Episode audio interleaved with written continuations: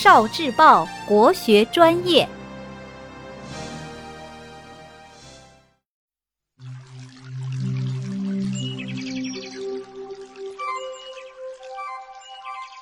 十万个为什么？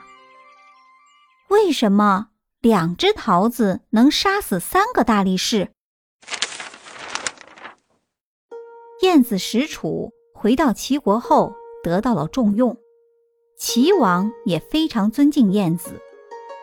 后来齐景公的时候，齐国出现了三个大力士：公孙接、田开疆、古冶子。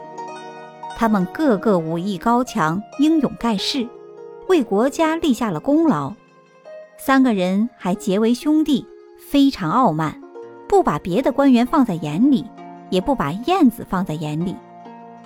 晏子觉得这些人有勇无谋，不讲仁义礼法，将来肯定会成为齐国的灾祸，所以就去拜见齐景公，把自己的想法说给齐景公。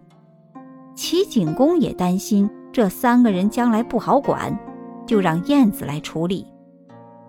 晏子准备好了，就让齐景公召见三位大力士，说是要赏赐他们。三人听说国君有赏赐，就赶紧跑来了。燕子说：“你们三位都是国家的勇士，国君宫廷里刚种了一棵优良的桃树，要请你们品尝。”这第一次结的桃子，可是现在熟透的只有两个，现在只能根据你们功劳的大小来分这两个桃子。急性子的公孙接马上说：“当年我曾在树林里杀死过野猪，也曾经在山林里杀死过猛虎，我这么勇猛，当然该吃桃子了。”说完，拿起一个桃子就开始吃。田开疆也不甘示弱。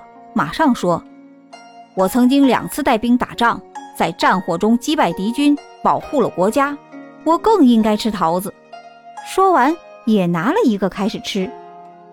这时候，桃子没了，古冶子又生气又愤怒。他本来是想客气一下，可是桃子却没吃上。他大声地说：“你们杀过猛兽和敌人算什么？当年我护送国军过黄河。”河里突然出来一只大鳖，一口咬住了国军的车马，拖到河里。所有人都吓懵了，只有我与大鳖进行斗争，砍下鳖头，保护了国君和大家的生命安全。大家都以为我是河神，我既比你们勇敢，又比你们功劳大。你们竟然都吃了桃子，没有了我的份。我要跟你们比试比试。前边两个人仔细一想。确实，古冶子勇猛超过了自己，功劳也超过了自己。可是我们却把桃子先吃了，让真正有大功劳的人一无所有。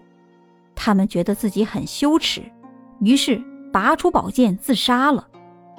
古冶子看到地上的两具尸体，开始痛悔：我们本是朋友，可是为了一个桃子，他们死了，我还活着，这就是无人。我用话语来吹捧自己，羞辱朋友，这是无义。我不仁不义，还有脸面成为齐国的大将吗？于是他也自杀了。就这样，两个桃子杀死三个大力士。